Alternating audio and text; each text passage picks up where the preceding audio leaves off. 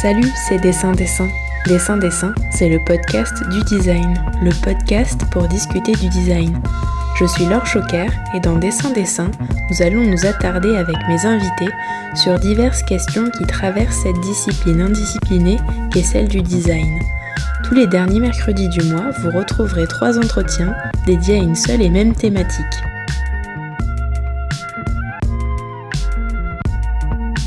Louise est une designer pas comme les autres. Elle est parvenue à relier deux mondes apparemment opposés, le design et l'agriculture. En 2016, cette petite fille d'agriculteur écrit son mémoire en design d'objets intitulé Cultiver la terre, les nouvelles logiques du design dans les petites exploitations agricoles alternatives. De sa réflexion, elle en tire de nombreux apprentissages qu'elle partage avec nous lors de cet entretien. Vous allez entendre que le design et l'agriculture font bien partie d'un monde commun.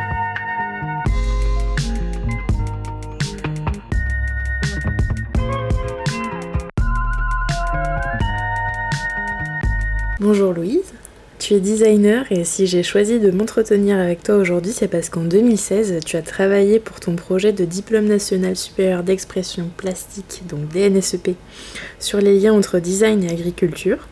Ton mémoire que j'ai lu attentivement s'intitulait Cultiver la terre, les nouvelles logiques du design dans les petites exploitations agricoles. Alors pour commencer, ma première question c'est forcément pourquoi tu as choisi ce sujet-là et quel lien euh, entretiens-tu avec le monde agricole? Bonjour Laure, euh, d'abord merci beaucoup de m'avoir invité à discuter avec toi sur cet épisode de Dessin Dessin.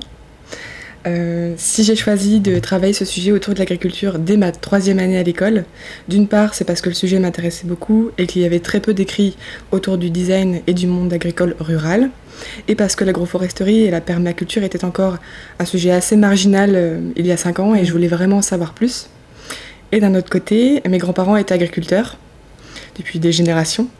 Et euh, quand je parlais de mes études euh, du design en général, ils comprenaient pas vraiment pourquoi et en quoi consiste ce métier. Alors, mm. alors du coup, le mémoire, ça m'a permis de leur expliquer que le design, ce n'est pas seulement faire du mobilier. Il peut être partout. Mm. Il peut très bien s'appliquer dans le monde agricole et traiter de sujets actuels euh, et engagés. Ce qui m'a motivé à poursuivre sur ce sujet, c'est d'aller à la rencontre des agriculteurs et surtout de ceux aux pratiques qui ne sont pas du tout les mêmes que celles de mes grands-parents. Mm et que je ne connaissais pas du tout. Idem du côté du design. En dehors des projets d'outillage et de machinisme, il a fallu que je parte à la rencontre des designers ayant abordé ces thématiques pour pouvoir cerner vraiment mon sujet. Et ce qui m'intéressait, c'était de pouvoir faire le lien entre deux mondes qui cohabitent vraiment très peu, quoi, l'agriculture et, le design. C'est ça, c'est ça. Alors quand on, quand on pense design en milieu rural, on pense d'abord aux outils, comme tu viens de le dire, avec le tracteur et plus généralement au lien entre design et machinisme. J'ai même appris euh, dans ton mémoire qu'il y avait un prix de design décerné exclusivement à la conception des tracteurs depuis 1998 qui s'appelle le Golden Tractor for the Design, devenu le Tractor Design Award. Donc rien de moins que le prix en or euh, du meilleur design pour un tracteur. Est-ce que tu peux nous expliquer ce que ça veut dire le machinisme? Alors, le machinisme, si on reprend un peu l'histoire de l'agriculture, c'est ce qui a remplacé l'animal et la main-d'œuvre dans l'agriculture, mais aussi dans l'industrie en règle générale. Euh, avant, on, avait, on utilisait les animaux, puis après la Première Guerre, il a fallu nourrir tout le monde, donc on a commencé à créer des machines plus puissantes que l'homme ou l'animal et qui ne fatiguaient pas elles, pour cultiver la terre et aller vraiment plus vite en termes de rendement. Le machinisme agricole, c'est donc toutes les machines utilisées en agriculture, donc les tracteurs, les moissonneuses batteuses, et j'en passe, il y en a plein. Mm. Mais ça va encore plus loin. Pour moi, ça ressemble à une sorte de quête visant à supprimer totalement la main-d'œuvre en créant des machines toujours plus performantes aux technologies de pointe qui offrent un rendement toujours plus grand en un temps vraiment record. Une course vers la productivité, euh, je dirais. Euh, donc, c'est créer des outils pour une agriculture donc intensive, mm. évoluant sur des terrains immense. Donc le prix du design du Golden Tractor, c'est bien une image de cette course vers le toujours plus. Et le design, à mon avis, en ce sens, ça reste esthétique et ergonomique. Ouais. Pour, ce, pour cet aspect-là, quoi, pour cet aspect du machinisme voilà. et pour cette agriculture mhm. bien spécifique. Alors dans ton mémoire, d'ailleurs, je voulais te demander, est-ce que ton mémoire est disponible en ligne pour les gens que ça intéresse ou est-ce qu'on peut t'envoyer un petit mail pour te le hmm. demander? Non, il n'est pas en ligne. Je crois qu'on peut le récupérer à l'école euh, de Saint-Étienne. Il est dans les archives. Euh, mais oui, moi je peux l'envoyer et puis un jour quand j'aurai un site potable, il y sera. D'accord. parce que justement, dans ton mémoire, tu as mené euh, plusieurs entretiens avec des agriculteurs. Et euh, une des choses qui m'a interpellée, c'est certains paradoxes entre celui, l'agriculteur, qui a une collection d'engins agricoles exclusivement de couleur rouge, et d'autres qui, eux, vont bidouiller leurs propres machines, ou bien encore la robotisation croissante des technologies agricoles bien souvent utilisées dans de grandes exploitations comme t'en parlais, qui est en opposition totale avec le retour à la permaculture et au travail manuel. Alors est-ce que selon toi, euh, le designer il se situe euh, au milieu de tous ces paradoxes? C'est quoi euh, les champs d'action du designer en, milieu agricole? Hmm. Alors au début du mémoire, je voulais vraiment pouvoir discuter avec des agriculteurs aux approches très différentes. D'abord pour les comprendre et ensuite me faire mon propre avis. Euh, il y a tellement de façons de faire du design que je pense qu'il suffit d'être au milieu de ces mondes agricoles pour tenter de comprendre les besoins en fonction des types d'agriculture. Mm. Une fois qu'on connaît les besoins, on peut tenter d'apporter des solutions en amont des projets d'outillage, d'aménagement, d'ordre esthétique, numérique, graphique ou même du design de produits, voire d'objets en fonction du type d'agriculture. Mm. Et pourquoi pas même du design culinaire comme j'ai découvert avec ce projet islandais, j'en parle dans mes mémoires, où des étudiants en design créent des nouveaux produits et recettes mm.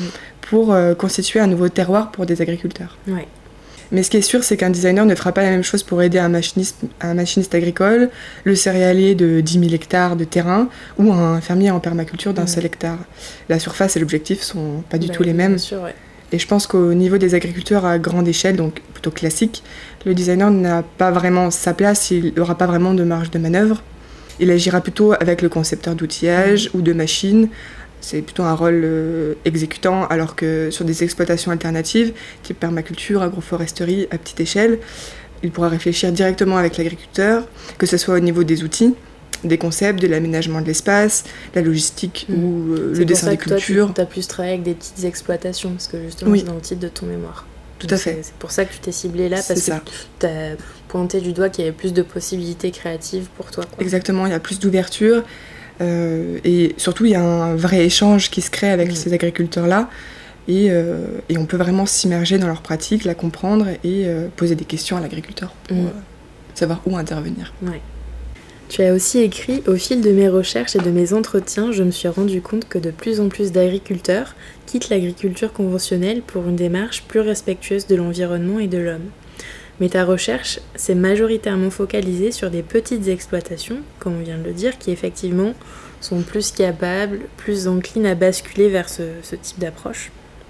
En fait, en lisant ton mémoire, ce qui m'a vraiment frappé, ce sont les similitudes entre le monde agricole et le monde du design. Parce qu'on disait en début d'entretien qu'en fait, c'est des mondes éloignés, mais c'est des mondes qui sont en pleine mutation.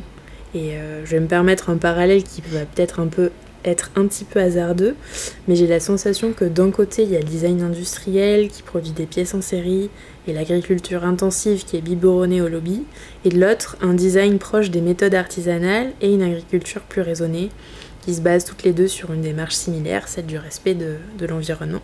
Alors bien sûr, euh, j'alimente les clichés en disant ça. Est-ce que justement, être designer en 2019, ça veut dire qu'il faut être en mesure de pouvoir à la fois comprendre le monde industriel pour mieux l'accompagner et tendre vers ce que certains nomment l'innovation sociale, pour désigner une forme de justesse et de bon sens. Est-ce que, selon toi, Louise, il faut être capable de concevoir des outils de réflexion comme des outils mécaniques Je suis d'accord avec toi.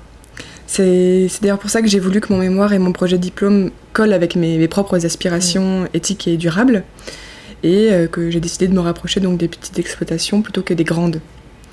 Euh, je pense que qu'il faut que les designers accompagnent les petits agriculteurs pour qu'ils puissent évoluer et que leur activité soit euh, plus stable et mieux reconnue, mm. pour qu'ils puissent prendre davantage de parts de marché sur les gros exploitants. Pour moi, il est impératif en 2019 que le monde industriel change de trajectoire pour s'adapter à la transition écologique. Et le designer peut devenir une sorte de médiateur, euh, de fédérateur d'idées. Il peut aider en questionnant, en créant le dialogue entre les individus tout en étant porteur de valeurs. Le designer peut aider à rendre l'agriculture porteuse de projets ruraux euh, dynamiques, innovants. Il aide à mettre en pratique des projets en apportant une solution sensible et harmonieuse. Je pense qu'aujourd'hui, tout reste à imaginer et euh, à tester pour euh, le monde agricole de demain et dans sa transition écologique. Mm. Que, qu'est-ce que tu as derrière la tête en disant ça? Qu'est-ce que tu envisages pour le monde agricole de demain? C'est une très très bonne question. ben, j'aimerais que tous ces petits producteurs qui travaillent d'arrache-pied soient beaucoup plus aidés et mm. beaucoup plus reconnus, qu'on puisse directement aller les voir, qu'on puisse pourquoi pas travailler avec eux, que, que le monde des possibles s'ouvre vraiment pour eux et qu'on leur donne la chance d'exister plutôt que les très très gros, qu'on voit même plus tellement qu'ils sont gros et qui mm. prennent tellement de place euh, aujourd'hui partout. Alors le mot design, il est employé en agronomie. Euh, la création de variétés, ça s'appelle le design génétique. Est-ce que tu peux aussi nous lire ce passage de ton mémoire, s'il te plaît? J'en ai un coup. Alors, en permaculture, on appelle design le fait de sélectionner et d'organiser les plantes de manière à créer le plus d'interactions entre elles. Le design est l'organisation en amont d'un terrain agricole par la mise en place d'une méthode et d'une intelligence afin que les cultures se développent ensemble. Chaque plante a sa place et son utilité, l'ensemble recrée un écosystème. Il y a un mot qui revient dans ce que tu as écrit, c'est organisation, et aussi le mot écosystème euh, qui me semble fondamental pour décrire à la fois l'agriculture et le design. Donc c'est le moment de te poser la question rituelle de dessin-dessin qui est est-ce que selon toi le design est définissable? Si oui, quelle est sa définition? Et sinon pourquoi? Alors oui, euh, pour moi le design est définissable. Ma définition est qu'il euh, joue entre art, technique et évolution de la société. Il est un moyen de répondre aux problématiques émergentes tout en apportant l'harmonie entre forme, matériaux et utilité. Euh, le design devient essentiel lorsqu'il a été développé dans son milieu d'application, donc par exemple euh, le milieu agricole, avec les gens qui vont l'utiliser. Donc dans son écosystème. Le designer s'intéresse euh, et apprend à connaître son sujet. Il l'interroge pour proposer des solutions engagées et adaptées à la situation actuelle. On a pas mal discuté de ton mémoire. le mémoire, ça conduit forcément à un projet de diplôme. Donc toi, euh, tu as décidé de travailler sur ce que tu appelles du mobilier fermier. Alors je t'avoue que j'ai été assez surprise euh, quand j'ai découvert ça parce que j'étais persuadée que tu travaillerais plus sur des problématiques qui étaient relatives à l'ergonomie euh, dans les machines de récolte conçues en do it yourself par, par des agriculteurs, puisque c'est quelque chose que tu soulèves dans ton mémoire, notamment une machine de récolte sur laquelle en fait l'agriculteur vient se mettre sur le ventre et euh, c'est ouais, vraiment quelque chose que tu avais pointé euh, dans, tes écrits. Donc j'étais sûre que tu allais euh, faire un projet sur, sur, sur l'ergonomie, puisque c'est là où j'avais l'impression que tu plaçais ta pratique. Et en fait, non. Tu ben, du mobilier fermier. Oui. Et ben, comme toi, au début de l'écriture de mon mémoire et de mes recherches, donc dès la troisième année, je pensais aussi que mon projet de diplôme porterait là-dessus. Ce serait aussi d'outillage. J'ai eu par contre, j'ai eu la chance de rencontrer beaucoup de designers qui travaillaient déjà sur ce sujet, mhm. comme par exemple Mathieu Grosch qui a conçu le Bicitractor euh, au Canada en open source, ou encore euh, Flore Lacrouse Cazenave qui elle a breveté sa machine tout îlot, donc euh, ce que tu disais, on se met sur le ventre, tout ça, pour permettre de rendre le travail moins pénible. Sachant que les deux personnes que tu viens de citer, c'est à la fois un designer et une agriculteur. Une agricultrice. Alors, les deux sont designers, et Flore en fait travaille directement avec sa sœur, qui est elle agricultrice. Et il y a même un agriculteur que j'avais interviewé, Alexandre Prévost, qui a aujourd'hui lancé sa marque de, d'outillage en septembre dernier. D'accord. Je m'en suis, j'ai pas encore tout à fait regardé ce qu'il fait aujourd'hui, mais je sais que du coup il a quitté euh, vraiment un petit peu plus le terrain pour se lancer dans ses propres euh, outillages. D'accord. Et il travaille avec des designers? Aucune idée. Il faut vraiment que j'aille voir ça. Ouais.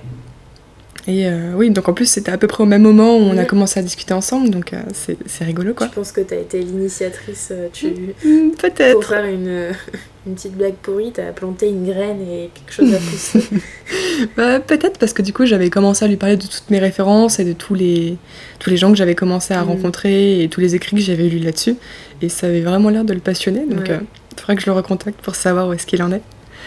Donc voilà. Et donc, oui, donc tout ça, c'était très inspirant hein, de voir tous les, outils, tout ça. Et puis après, je suis allée passer quelques temps chez Nicolas Borde, à la ferme des possibles à côté de Carpentras, pour vraiment m'immerger dans son monde. Donc en fait, euh, je suis partie pendant une semaine à peu près chez lui, à vivre avec lui. Euh, me lever en même temps que lui et aller euh, sur la terre, et, enfin dans ses champs pour regarder Vraiment son train de vie. de terrain, quoi. C'est ce qui est essentiel, je trouve, dans, un, dans une pratique de design, quoi. Exactement, c'était génial. Mm. Euh, Nicolas est, euh, comme il le dit, je, cite, un acteur quotidien de l'évolution de l'agriculture. Donc il a vraiment une toute petite ferme en agroforesterie. Donc euh, l'agroforesterie, c'est quand on mêle autant euh, un potager avec euh, des arbres. Mm. Euh, lui, il aimerait amener aussi de l'animal. Enfin, vraiment créer tout un écosystème nourricier où chaque élément a sa place. Avec la permaculture alors? Et ben lui, comme il m'en a parlé, la permaculture serait plus potager et l'agroforesterie, ça mêlerait plus aussi euh, les grandes espèces d'arbres avec vraiment un côté forêt. Donc alterner euh, légumes, grands arbres euh, et nourricières et euh, voilà. Donc c'est vraiment en fait dans le dessin des parcelles qu'on travaille quoi. Donc voilà. Et en fait, il a été mon déclic. Et, quand on arrive dans son champ, il y a un gigantesque arbre totem constitué de, plein de petits morceaux de, de, vie, avec euh, des morceaux d'outils, des objets emblématiques de sa famille, ses ancêtres. Il y a euh, des, outils agricoles, des fourches, un mor- morceau de vieil olivier, un fer à cheval. Enfin, il y a une espèce de bric-à-brac, mais c'est super beau. Ça fait un arbre comme ça, en, en plein milieu. Ça se décroche à l'horizon. Et euh, chaque élément est pour lui un symbole et sa vision de sa ferme en fait. Ça lui permet de raconter pourquoi il est là, pourquoi il fait ce travail-là, pourquoi il l'aime et pourquoi il veut le faire partager. Donc pour lui, sa ferme, c'est bien plus qu'un simple lieu nourricier. C'est un moyen de partager ses valeurs et ses aspirations. Et euh, lui, il souhaite ouvrir ses portes, inviter des gens à voir, à comprendre ce système agroforestier et sa façon de, vivre et de faire de l'agriculture. Ou juste de venir prendre le, temps d'une pause, lire euh, sous son arbre totem ou euh, venir discuter, déambuler dans son potager. Vraiment, en fait, créer de l'interaction, mais chez lui, dans son champ, euh, à même le, sol. Donc après ce voyage, et après toutes les autres visites et échanges que j'ai eus avec des agriculteurs de, de vraiment petites exploitations. Parce que t'en as, t'en as visité combien en fait de personnes à peu près? Alors en petite exploitation, pas beaucoup. En fait, je me suis vraiment arrêtée euh, à ceux que je connaissais déjà un petit peu. Mhm. Et Donc euh, pas beaucoup, c'est donc combien? trois, D'accord. deux, trois. Après, tous ceux de plus grandes exploitations, il y en a eu pas mal aussi. Mais euh, Donc de- au final, tu as un peu euh, ouvert euh, le champ des, enfin, ton champ de recherche, puisque à Oui. la base c'était petites exploitations et finalement tu es Même quand même allé pas. dans. des c'était le contraire. En fait, au début, c'était le contraire. En fait, je savais pas du tout où je m'embarquais. Ouais. Je m'imaginais déjà redessiner le tracteur de demain. en fait, je savais pas du tout où j'allais. Et, et du coup, non, j'ai commencé par mon grand-père, Mhm. évidemment, mais que lui était dans l'intensif, céréalier. euh, avant, il avait fait du mouton, mais c'était avant. Ouais. Et euh, après, j'ai commencé à, à aller discuter avec les gens que je connaissais déjà. Je travaillais déjà, euh, je faisais les maïs l'été, donc Ouais. c'était des exploitations plus ou moins grosses. Et après, j'ai travaillé pour euh, Imagrin, où on faisait de la recherche, euh, enfin, voilà, une autre sorte d'agriculture. Ouais. Et euh, en fait, je connaissais que ce monde-là. Et donc, c'est en allant voir Nicolas et des gens qui font ce genre de, de métier que. Que voilà t'a quoi. ouvert. en Mm, fait. mm. Je suis pas allée tous les voir. Après, j'ai fait pas mal d'entretiens téléphoniques pour ceux qui habitaient super loin. Ouais. Et c'était bien aussi. Et puis tu as rencontré des designers aussi. Oui, oui, c'est ça. Donc oui, moi je me, je me disais, ben tu vois, comme tu viens d'en parler, en fait c'est rigolo parce que au final, c'est ça qui est génial quand tu fais un projet, c'est que tout change. Au départ, mm, euh, mm. tu disais, je vais plutôt, voilà, je vais faire un tracteur. Et puis au final, moi, à la fin de la lecture de ton mémoire, je me suis dit, elle va travailler sur euh, l'ergonomie de certaines machines euh, en, en open source. Et puis au final, ben, tu fais du mobilier fermier. Alors est-ce que c'est aussi Nicolas Borde qui t'a euh, qui t'a euh, incité à, à- à agir euh, sur ce, ouais, sur, ce, sur ce mobilier fermier qui est pas vraiment existant? Ou est-ce que euh, finalement c'est aussi peut-être euh, le poids de ta formation en design de produit, puisque tu es, issu d'une formation en design de Mhm. produit, et souvent à l'école c'est vrai que on nous incite en tant qu'étudiant à faire de la forme, faire de l'objet. Est-ce que c'est un, un mélange de ces choses-là ou... Alors, euh, en fait, donc, après avoir rencontré tout ce monde, je me suis rendu compte que c'était pas tant les outils qui manquaient. Mm. Que, parce que déjà, ils peuvent les fabriquer eux-mêmes en fonction de leur terrain, il y a des associations qui les aident à les fabriquer. Ouais. Euh, en plus, c'est quelque chose de très technique, hyper complexe. En fonction de type de terre, si elle est grasse ou très sèche, on va utiliser des, des matériaux, enfin des outils très différents pour Mm. travailler, et surtout aussi en fonction de, de ce, qu'on va planter Ouais. aussi, tout simplement. Et euh, ou alors, quand ils le font pas eux-mêmes, ils se tournent vers des petites entreprises qui commencent à émerger, qui eux proposent vraiment un outil spécialisé. Mm. Ou sinon, ils prennent tout simplement euh, les anciens outils de, qui, qui, qui- qui s'utilisaient avant et qui marchent très bien encore aujourd'hui. Donc, euh, en fait, euh, après discussion, je, ce qui leur manque, c'était finalement d'être vus. Et euh, puisqu'ils n'écoulent plus leurs produits dans la grande consommation, ils favorisent les circuits courts, ils font des marchés, ils, ils essayent d'ouvrir leurs portes. Euh, donc, euh, ce qui m'a frappé, c'était peut-être le fait qu'ils qu'ils cherchent à combler le manque de visibilité et euh, leur envie de proposer quelque chose de, de nouveau, enfin un regard neuf, plus que de la vente de produits. En fait, ils ont beaucoup de choses à partager. Dans ce sens, j'ai imaginé les mobiliers fermiers. Donc, c'est du mobilier, un aménagement qui vise à promouvoir leur pratique agricole en la rendant accessible au plus grand nombre directement dans la ferme. Mm. Donc, en fait, le projet n'est pas un outil, enfin, si en quelque sorte, mais en fait, C'est quelque chose. Voilà, c'est ça. Ça leur permet de, de faire des visites, d'organiser des ateliers, des dégustations, des parcours dans la ferme. En fait, c'est tout fait pour inciter les, les personnes à venir directement mettre les pieds dans la ferme et à découvrir leurs pratiques et à mettre en lumière en fait euh, leur existence, Mm. leur, leur, leur, leur ferme et euh, ouais, à amener le grand public en fait à se déplacer dans les fermes et euh, pourquoi pas changer petit à petit notre, nos habitudes alimentaires. Mm. Donc pour répondre à ta question, non, euh, je pensais pas imaginer du mobilier seulement parce que j'ai une formation design produit, mais bien parce que euh, c'était un, un besoin et euh, suite à un dialogue engagé sur le terrain Mm. que je me suis lancée là-dedans. Est-ce que tu peux nous décrire un petit peu le, justement ce mobilier fermier que tu as dessiné? Qu'est-ce que c'est? De quoi il est constitué? Alors, mobilier fermier, il est composé de plusieurs différents types de mobilier. Mhm. D'ailleurs, on peut très bien imaginer que ce mobilier, donc il a été dessiné de façon très simple. Mm. Je voulais donc aussi que ça suive la logique d'open source, pourquoi pas, Ouais. que les agriculteurs puissent très bien euh, s'en débrouiller, s'ils le trouvaient bien, euh, pouvoir euh, vraiment l'appréhender comme ils voulaient et en faire ce qu'ils voulaient surtout et l'utiliser comme ils l'entendaient et pourquoi pas l'adapter à leurs besoins. Donc le fabriquer eux-mêmes Voilà, exactement. Donc il y a un système d'étal qui ressemble un peu à un jeu de construction.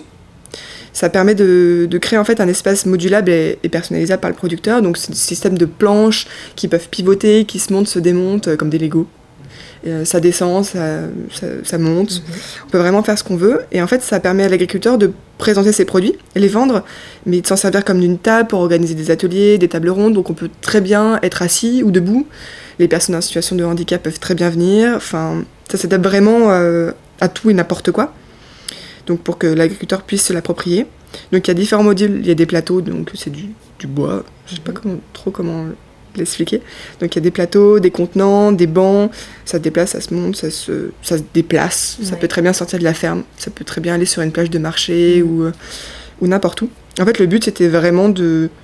En fait, l'étal, je dirais que c'est un espèce d'objet de regroupement et de dialogue euh, pour tous. Voilà. Et après, il y a deux autres choses que je, que je, dont je parle moins, parce que j'ai pas eu le temps de les prototyper pendant le diplôme. Donc, euh, en fait, euh, il y avait toutes sortes de petits mobiliers qui permettaient de créer un parcours initiatique à même le champ dans le potager pour déplacer les gens en fait directement sur le potager. Donc, euh, en fait, pour créer en fait une balade tout autour de l'exploitation et dans l'exploitation, pour continuer à, à faire avancer le dialogue en fait. Et euh, une sorte de, pédagogie dans la ferme. Donc, Exactement. euh, on sait déjà qu'il y a des fermes pédagogiques, Mhm. mais euh, du coup, est-ce que ça correspond aux usages des fermiers euh, qui ont déjà cette, euh, cette démarche, ou est-ce que euh, quelqu'un qui ne le fait pas, euh, ça peut l'inciter à le faire aussi? C'était quoi ton envie plus Hmm, je pense qu'il y a les deux. Ouais. Je pense qu'il y a les deux parce qu'en fait ça permet juste d'aménager euh, tout ça. Euh, le, le fermier n'est pas obligé d'avoir aménagé son terrain pour euh, l'intégrer. Ouais. Mais ça peut l'aider à trouver des points intéressants où on peut amener les gens à discuter, Mm. à créer vraiment une balade autour de sa ferme et de. En, enfin, en fait, c'est en fonction de son terrain, c'est à lui de, de l'adapter et de voir comment il a envie de l'utiliser. Et avec, il y avait aussi des, des- des ponts d'observation. Donc ça, ça ressemble euh, à des chaises de maître nageur, on va dire, ouais. sans dossier, et avec des deux côtés des échelles. Donc en fait, ça permet de passer au-dessus d'une raie de légumes, par exemple, ou d'une raie de vigne ou d'un verger. Et ça permet en fait, sans abîmer les cultures et sans devoir faire les allers-retours euh, entre les rangées, Ouais, de passer à travers champs et euh, surtout de prendre de la hauteur et de s'offrir un beau point de vue sur le jardin et sur tout ce qui l'accompagne, donc euh, de pouvoir voir l'aménagement de la ferme. Et donc si c'est la permaculture, tout ça, c'est de voir comment sont dispatchés les éléments, les, les légumes, lesquels sont, euh, marchent bien ensemble ou pas, et de vraiment avoir cette vue d'ensemble et de se dire, waouh, donc ça marche comme ça. Et d'avoir pourquoi pas l'agriculteur à côté qui explique vraiment euh, comment il a réfléchi ça. Quoi. Voilà. Mm. Parce que l'agriculteur euh, en permaculture ou en agroforesterie ou dans ces systèmes-là, il réfléchit vachement en amont de, de ces cultures et de comment il va les faire cohabiter ensemble pour avoir la meilleure synergie, le Mhm. meilleur écosystème et que ces plantes poussent bien. Ouais. Donc euh, voilà, donc euh, pour moi, c'est Mobilier fermé, c'était un projet citoyen et qui rassemble de manière très ludique Mm. et pédagogique autour de, de ce grand thème qui est le retour à la terre. euh. Et c'est de- des Voilà. objets que tu as pu euh, prototyper et tester sur certaines exploitations? Alors, malheureusement, non. Pourquoi? Alors, en fait, pendant mon diplôme, j'ai eu le temps de faire le proto de, des étals, Ouais. donc en grandeur nature, Mhm. avec, euh, en essayant de... Enfin, j'ai pas tout fait, j'en ai fait le plus possible et pas forcément avec les matériaux qu'il fallait, parce que Ouais. c'était vraiment pour le diplôme. Ouais, c'était vraiment un prototype. Voilà, c'était juste, juste en niveau temps. Ouais. Et du coup, j'ai pas eu le temps de l'emmener euh, directement dans les fermes, même si j'avais des gens, euh, des agriculteurs qui voulaient qu'on le teste. Parce que c'est sûr, il y a pas mal de choses à retravailler au niveau technique. Ouais. Mais non, j'ai pas eu le temps. Et c'est d'ailleurs ce qui m'a été reproché au diplôme. C'était dommage. J'aurais eu une semaine de plus, c'était faisable. Et euh, malheureusement, en fait, euh, dès la suite de mon diplôme, j'ai enchaîné avec des stages pendant un an. D'accord. Et euh, du coup, j'ai dû abandonner le projet pendant un an. Et ensuite, je me suis lancée comme indépendante. Et tout a commencé à. À revenir, enfin ou... même, même pas. Tout s'est enchaîné super vite. J'ai eu pas mal de projets, d'autres projets. D'accord. Mais je continue à parler du projet. Je veux pas qu'il reste au point mort. Mhm. Et euh, normalement, bah, j'en ai discuté pas plus qu'en septembre dernier. euh, J'aimerais, avec un agriculteur, qu'on le teste sur le terrain et le faire évoluer dans sa ferme pendant euh, X années pour voir comment ça évolue. Donc, ouais, je pense que c'est à suivre et il faut que ça soit à suivre. D'accord. Donc pour toi, c'est quoi la suite? Parce que comme tu le disais, tu es, indépendante et tu travailles à Orléans maintenant. Là, les projets sur lesquels tu planches euh, en ce moment, est-ce que c'est aussi des projets en lien avec euh, le monde de l'agriculture ou pas du tout? Et ben, c'est assez marrant parce que finalement, c'est pas forcément en lien avec l'agriculture, mais plus avec le paysage. Donc, euh, paysage ou l'artisanat. Mhm. Donc, je dessine beaucoup et je fais les recherches pour les avant-projets pour les artisans bamboutiers de Déon-Bulon à Lyon. Donc, euh, c'est euh, des artisans bamboutiers, ils font autant euh, de la micro-architecture pour des marques, des entreprises ou pour des restaurants ou même pour de l'événementiel. Donc, c'est du. Comment dire C'est de la. Euh, c'est des lamelles de bambou en fait qu'on tresse, qu'on travaille de plein de manières différentes. C'est hyper créatif, c'est absolument génial. Et à côté de ça, je dessine pour des paysagistes aussi. Je les aide à dessiner euh, leurs idées. Et pour le magazine Garden Lab euh, qui parle du végétal dans tous ses états. Où là, pareil, j'accompagne des paysagistes et puis je fais aussi leur, quelques, quelques projets en fait pour, eux, pour de l'événementiel. Et à côté, je, je fais du mobilier pour quelques éditeurs éthiques et responsables. Donc bientôt, il y en a certains qui normalement devraient sortir. D'accord. Et, euh, et surtout, ce que j'adore faire, c'est euh, des concours en équipe pluridisciplinaire. Donc là, par exemple, on vient de finir un. On, on l'a envoyé hier. On participe au concours de euh, Jardin de Chaumont-sur-Loire pour euh, 2020. Ouais. On travaille sur les mines. Encore un projet bien engagé comme il faut. D'accord. Euh, donc voilà. Et sinon, pour 2020, j'ai un très gros projet qui, lui, se rapproche un peu plus de l'agriculture, avec Anne Casuro, qui est l'ancienne directrice internationale de la marque de bijoux Lalique Ouais. Qui, euh, qui est en train de créer en fait euh, sa maison d'édition autour du mobilier de la ferme. Donc du mobilier, on l'appelle vernaculaire, qui nous, qui nous immerge en fait directement dans différents types de fermes. Donc autant le cha- chalet que le, que les, le mât provençal, par exemple. Ouais. Donc en fait, on parle de ferme, mais de l'intérieur de la ferme domestique. Donc là, on rentre vraiment chez l'agriculteur. Et donc l'idée, c'est de faire renaître des objets anciens du quotidien fermier qui sont totalement oubliés et de les mettre au goût du jour, mais surtout à l'usage du jour. Donc euh, il y aura aussi une partie maîtrise d'œuvre et euh, d'architecture intérieure. Donc ça sera plutôt la partie de Anne. Et une partie édition autour de la ferme et du mobilier de ferme dont je m'occuperai et dont je dessinerai les collections. On a déjà le nom de la marque, on a commencé à pas mal dessiner. D'accord. C'est quoi le nom de la marque On peut le dire Ou pas Euh, je suis pas encore très très sûre qu'on soit encore calé, mais. Alors ce Voilà. sera... Tu m'as déjà donné un- un- une bonne info. Merci. mais ça aura un côté nature en tout cas. D'accord. Super. Donc ça c'est pour 2020. Voilà, mars, je dirais, quelque Mars. chose comme ça. Ça marche. Bah, merci beaucoup Louise. De rien. Il ne nous reste plus qu'à attendre mars 2020 pour découvrir ce que Louise nous concocte. Vous pouvez retrouver son mémoire de diplôme via la médiathèque de l'École supérieure d'art et de design de Saint-Étienne et suivre son travail sur son compte Instagram. J'en profite d'ailleurs pour remercier chaleureusement Marie-Hélène Desestré, responsable de la médiathèque sans qui je n'aurais sans doute pas déniché le travail de Louise. Retrouvons-nous dans un mois si vous le voulez bien pour trois nouveaux épisodes qui sortiront à Noël. Et quoi de mieux que cette période festive pour parler des liens qui unissent design et nourriture? En attendant d'écouter les prochains épisodes, vous pouvez toujours suivre Dessin Dessin sur Instagram.